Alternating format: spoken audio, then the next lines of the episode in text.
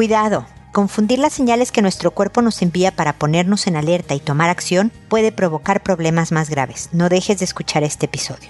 Esto es, pregúntale a Mónica.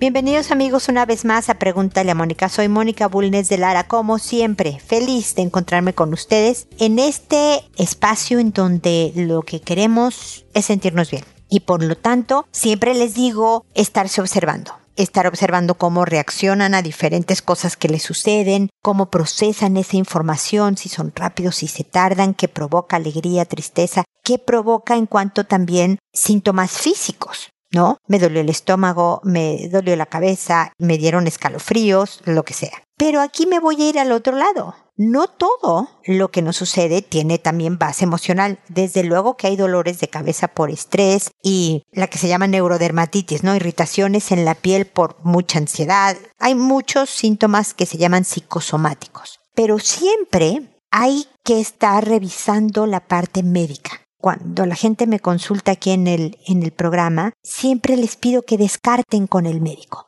Oye, es que me ha dolido la cabeza dos semanas seguidas, entonces yo creo que estoy muy estresada, etc. Ve primero al doctor para que él confirme, sí, es puro estrés, no tienes absolutamente nada, es estrés, entonces maneja el estrés, ¿no? Te pones a trabajar en, en el estrés para reducir los dolores de cabeza o me siento desanimada y cansada y desmotivada, entonces tal vez estoy medio depre, no estoy bajoneada. Desde luego que va a haber emociones involucradas en un estado de salud defectuoso. Pero no quiere decir que las emociones estén provocando necesariamente esos síntomas. Siempre descarten con el médico. No todo es un problema emocional y gente que ha pensado, no, es que sabes que se murió mi perrito, entonces estoy muy triste y por eso es que me he sentido físicamente mal, el estómago me ha dolido, no he tenido hambre porque estoy triste por esto. Y a lo mejor resultó que estabas anémica o que tenías otro problema fisiológico importante por atender de manera médica. Entonces, nada más, dentro de toda esta vigilancia que tenemos que hacer de nuestro bienestar, de nuestras reacciones, de estarnos conociendo, también es necesario detectar lo que podría ser algo físico. No será la primera vez que la gente decía, ah, mira, yo me sentía así y pensaba que era por esta razón y resultó que tenía esta otra situación, una enfermedad que afortunadamente pudimos atender o lo que sea. Así que ojo, no le eches la culpa todo a lo emocional, ni tuyo, ni de tus seres queridos. Lamentablemente a veces coincide un evento importante en nuestra vida con nuestro sentir físico y a veces, claro, tiene que ver con nuestro estado emocional, como nos sentimos físicamente, pero otras veces no. Así que ante la duda, mejor primero descarta el doctor. Es buenísima noticia cuando te dicen físicamente no tienes nada, emocionalmente sí tienes, entonces hay que atender lo emocional, no es menos serio, ¿eh? Tampoco crean que porque, ay, mira, estoy bajoneada porque se murió mi perrito y yo tengo estos síntomas, los debo de desatender. O estoy muy estresada porque mi vida está así asado, lo debo de desatender. Definitivamente un chequeo, si tu presupuesto no te permite que sea anual, que sea por lo menos cada dos años, no dejes de hacerlo. Chécate a ver cómo estás para nada más tener la tranquilidad de poder atender un, una situación a la vez. Ah, esto es emocional, lo atiendo. Ah, no, esto es fisiológico, es físico, es médico, lo atiendo. Entonces, eso era mi mensaje, siempre con la idea de hacernos una buena vida. Y como este episodio, de todas maneras les pondré un anuncito en redes sociales de felices fiestas y todo esto, pero este episodio sale, eh, se publica el viernes anterior a la Navidad para los que son cristianos para los que tienen otra religión, Hanukkah, por ejemplo, para los judíos y demás, también que son fechas de fiestas. Y desde luego el Año Nuevo es otra fiesta a nivel mundial en donde hay mucha convivencia familiar, hay mucha reflexión sobre nuestra vida y sobre lo que hacemos. Disfrútenla. Sáquenle el jugo. Es cansadona esta época, pero realmente se viven poco estas fiestas a veces por estar atendiendo pendientes. Reflexionen, agradezcan lo que sí les ha dado la vida siempre, aunque ha sido un mal año, el otro día hablaba con una persona que me dijo, no, yo ya quiero que se acabe este año porque fue malo, podemos sacar puntos buenos, puntos en donde te reíste, puntos en donde te sentiste querida, etc. Les deseo puras cosas buenas a mi auditorio. Muchas bendiciones, muchas alegrías. Pasen unas muy, muy lindas fiestas. Y de todas maneras, yo estaré aquí el viernes siguiente, después de, de Navidad y antes de Año Nuevo, para desearles más cosas buenas. ¿Ok? Bueno, con esto cierro mi comentario inicial y ahora me, me propongo, no, ahora me dirijo a resolver sus consultas, que como saben lo hago por orden de llegada, que a todo mundo le cambio el nombre para conservar su anonimato, tengan la tranquilidad y la confianza de escribirme sobre el tema que sea, que una vez que he publicado los viernes eh, este episodio, le escribo a la persona que me consultó, a las personas que me consultaron y les mando el número del episodio, el título del episodio, el nombre que les inventé y el enlace directo para que me puedan escuchar sin mayor preámbulo. Desde luego lo pueden escuchar. Hay, por ejemplo, episodios que no están en Spotify. Spotify creo que solo aguanta 700 episodios. Fíjense ustedes que no contaban conmigo. que ya llevo pues 1256, este es el número, pero si quieren escuchar anteriores, todos están en www.preguntaleamónica.com. Recuerden que cualquier consulta, comentario, queja, desahogo, lo que quieran, lo pueden hacer a través de mi página en el botón de envíame tu pregunta para que me llegue con la información que yo necesito para tener un poco más de contexto a mi correo personal. Siempre contesto, me puedo llegar a tardar un par de semanas, pero créanme que voy a llegar con mis comentarios, así que no dejen de escribirme que aquí estoy para ustedes y lo hago por audio y no por escrito porque entre que mi tono de voz creo que ayuda a que yo transmita el mensaje como quiero que les llegue, por otro lado también me escuchan más gentes de las que me escriben y puede servirles estas respuestas que yo doy que espero sepan que son principios de inteligencia emocional, de comunicación, de relaciones interpersonales, de resolución de conflictos, todo lo que necesitamos para podernos construir una buena vida. Así que espero saber de ustedes a través de, de, mi página y desde luego en redes sociales que ahí estoy de lunes a viernes poniéndoles cosas también como herramientas y estrategias para, para esto de, de vivir más felices, tranquilos, más en paz. Y bueno, el día de hoy empiezo con Isidora, que me dice, hola Mónica, gracias por ser una válvula de salida. Quiero salir corriendo de esta casa. Es triste lo que voy a decir. No aguanto ni quiero pasar tiempo con mis hijas. No sé cómo ponerlo, pero es las personas con las que menos quiero pasar mi tiempo. Hoy pensaba cuándo les entra la adolescencia y llegan y se encierran en su cuarto y me ignoran. Claro, ya serán otros problemas. Pero que me ignoren sería tan bueno. No me gusta pasar con ellas porque pelean, gritan y solo quieren mi atención a cada rato. Y es triste, pero a mí no me interesa lo que hagan. Por mí, que se pongan a leer, a dibujar, que coman y jueguen. Ellas solo me dan trabajo, y supongo que las quiero, aunque no lo creas, soy muy cariñosa. Les hago gracias, me gusta besarlas, pero eso es en 10 minutos. Después de eso, yo quiero mi soledad y silencio. Es un círculo. Las amenazo que me voy, les digo que no las aguanto, me piden agua y me salen suspiros de desgana. Abro la heladera y grito en silencio, que se acabe este día, ya que se vayan a dormir, yo no quiero darles agua. Yo quiero seguir haciendo lo que están haciendo, que nadie me lo va a hacer. La pequeña viene a mi cama tipo 3 y duerme horizontal,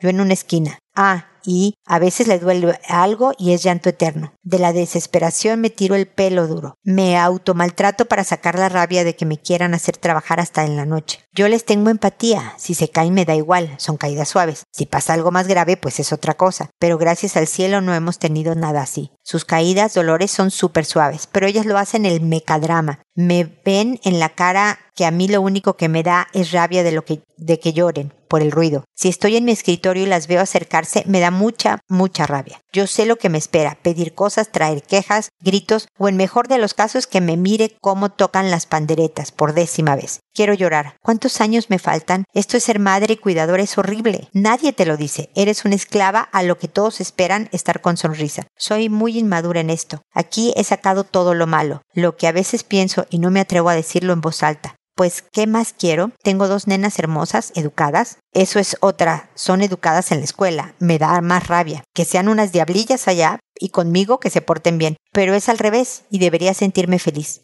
Mañana a lo mejor veo esto y me aterro, pero hoy me siento así, y muchas veces también. Tenía que compartir y pedir ayuda. Haces bien en desahogarte, Isidora. Gracias porque yo soy tu válvula de escape. Espero que, por lo menos al descargar, sientas un alivio inicial. ¿No? No te gusta ser cuidadora, eso es normal, es sano decirlo. ¿no? Hay gente que tiene toda una vocación. Desde luego, las enfermeras, por ejemplo, que además están cuidando ajenos, los profesores, los que tienen guarderías que cuidan bebés y niñitos chiquitos también ajenos. Eh, hay gente que, que esto de cuidar gente se les da fácilmente y a otras no. Y tú eres una de las que no. No tiene nada en particular. Lo que sí te digo, mi querida Isidora, es que tus hijas detectan tu rabia y tu cansancio y tu hartazgo. Eso les provoca ansiedad y más necesitan de ti. Más quieren tu aprobación y tu atención. Entonces, de alguna manera, tú estás provocando toda este venir a ti, a pedirte cosas, a hacer ruido, a que llores, a que las atiendas, porque sienten que de alguna manera te podrían perder. No te van a perder porque con todo y tu desahogo terrible, yo creo que eres una buena mamá y como dices tú, las quieres mucho y eres cariñosa y todo. Nada más que lo tuyo son otras tareas. Entonces, algo bien importante es que trabajes en estas dosis de 10 minutos que me dices que eres buena, ¿no? Que las des besos, les haces gracias 10 minutos. Y después, que número uno, te busques una red de apoyo. Yo no sé si tienes que pedir un favor a una sobrina, a la hija de una amiga o algo, o pagar un dinerito a una sobrina, a la hija de un amigo. Alguien que venga unas horas a pasar un rato con tus hijas y tú te puedas ir a hacer otra cosa es bien importante que tengas un proyecto personal. No sé si es en tu casa, no sé si es en otro lado. Si en tu casa tú tienes un proyecto, suponte que un emprendimiento, un proyecto personal, busca hacerlo en otro lado. Di que tienes que ir a trabajar. Muchísimas madres eh, de familia, tú lo sabes, salen y hacen sus asuntos sin sus hijos fuera de casa mientras alguien los está viendo por un ratito. Si no estás trabajando en algo, necesitas un proyecto, aunque no cobres. Necesitas algo que te alimente a ti, que se desprenda de tu rol de ser madre y cuidadora. ¿Me explico? Yo creo que no sé a qué te dedicas y, y si todo esto de 24/7 estar viendo hijos puede ser muy desgastante para ti. Claro que por la edad que me pones de tus hijas, que son una está en la infancia y otra en la pubertad, pues van a la escuela, ¿no? Y ahí son ratos para ti en donde aprovecha y dile a tu cerebro qué delicia, hay silencio, qué delicia, nadie me pide nada, yo puedo hacer lo que yo quiero en este tiempo para después tener un poco más de pila en las tardes, ¿me explico? Pero desahógate conmigo cuantas veces quieras, cuéntame de tu proyecto personal, cuéntame de cómo manejas los tiempos en que sí estás sola y cuéntame de cómo puedes manejar tus caras y tu hartazgo para que a tus hijas no les dé tanta ansiedad y quieran más de ti. Me explico, para que tú puedas romper este círculo vicioso de que ellas sientan que te van a perder, entonces más te necesitan, más se pegan a ti, más buscan tu aprobación. Te lo dejo para tu reflexión, Isidora, y espero, espero que sigamos en contacto, ¿ok? Espero tu correo. Luego está Jaime, que me dice, estoy a punto de jubilarme de un trabajo que me gusta. Y pone entre paréntesis va, o sea, me gustaba. Y siento que me estoy volviendo un amarguete. Me gustaría cambiar eso. Buenísimo primero, Jaime, que lo hayas detectado. No todo mundo nota que se pone amarguete cuando hay un cambio importante en su vida. Y entonces ya detectarlo habla de mucha claridad y de conocimiento de ti mismo y eso es muy bueno. Lo segundo es que yo creo que estás joven, tienes 60 años. Yo ya cumplí 60, ¿cómo ves Jaime? Somos del mismo equipo. Y tenemos mucho trabajo y energía que hacer. ¿Qué quieres hacer? Evidentemente por alguna razón te tienes que jubilar, ¿no? O porque quieres hacerlo a lo mejor o porque te piden que lo hagas después de una edad. O sea, si crees que puedes quedarte un rato más en el trabajo y que sea lo que tú necesitas para sentirte bien, ¿podrías quedarte o no? Porque eso no me lo especificas un, un año, dos años hasta que no digas, ya, no, sí, ya me quiero ir. O cinco años, ¿no? Por otro lado, si te puedes jubilar y ya disfrutar de tu tiempo, necesitas tu cerebro, tu, tu cuerpo necesita algo para que levantarte en la mañana. ¿Por dónde quieres canalizar tu energía? A lo mejor, porque mi marido habla de cuando se retire y dice, ah, pues yo con andar en bici y pasear perros, ¿no? Esos son sus futuros planes. Yo le digo que necesita algo en donde activar el cerebro. Necesitas alguna fundación, alguna actividad. Es curioso, eh, hace tiempo yo le insistía a una persona que se buscara una fundación, un voluntariado. Y encontró una. Es a una persona a la que le encanta organizar. ¿no? Una, una habitación, un closet, eh, poner orden. Es buenísima para eso, para organizar y poner orden. Y entonces se fue a, un dispensario en una iglesia donde la gente dona ropa y dona cosas y todo. Entonces traían un desorden espantoso de todas las. Y ella va cada semana, un día a la semana, unas horas, a organizar y organizar, porque todas las semanas les caen cosas de organizar. Y, lo, y una vez, no sé cada cuántos meses, hacen un bazar en donde venden cosas para juntar dinero para la gente que lo necesita. Entonces ella también coordina el bazar y lo organiza. Total que encontró algo donde ocuparse, donde sentirse útil, donde seguir utilizando esta capacidad cerebral de organización, de manejo de espacios, de esto aquí, esto va allá, de categorización, etcétera y demás. Lo mismo te digo a ti, Jaime. Es bien importante que no te amargues, porque siento informarte, Jaime, que si tienes 60, te quedan, ¿qué quieres? ¿30 años de vida? Entonces se van a ser muy largos si no sabes qué hacer o no haces nada que te levante.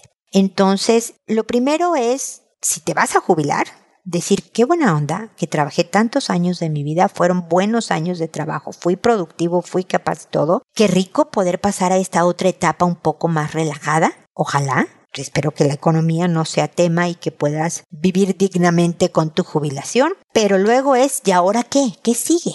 ¿Qué me toca devolver a lo mejor. ¿Qué otras actividades? Como te digo, mi marido pasear perros, que este, andar en bici. ¿Qué otra actividad además del voluntariado? ¿No? Eh, algo, mi marido se ha dedicado a las finanzas toda la vida. Algo que le digo es, bueno, ve a una fundación y dona tu capacidad financiera. Ayúdalos con la parte de los dineros, a lo mejor en una fundación. A lo mejor tú encuentras que lo que hacías antes lo puedes donar para mantenerte ocupado, o sea, tú recibes esto de me siento ocupado y ellos reciben tu ayuda. Pero además otras cosas mucho más sociales, mucho más, ojalá deportivas o de ejercicio de movimiento, de salir, etcétera, etcétera. Y desde luego también ojalá disfrutar de la compañía de tu esposa, de tu pareja, que en esta etapa de, de volver a estar solos con hijos adultos espero también ya fuera de la casa, es, es muy divertida.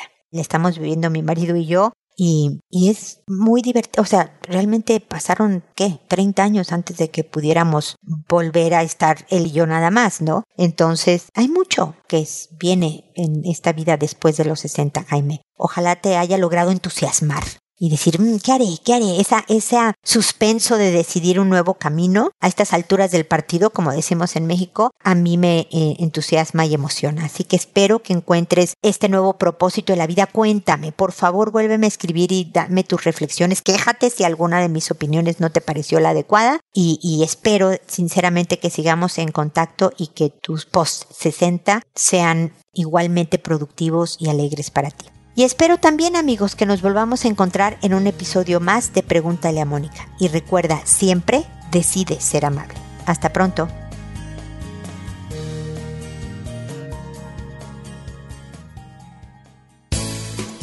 ¿Problemas en tus relaciones?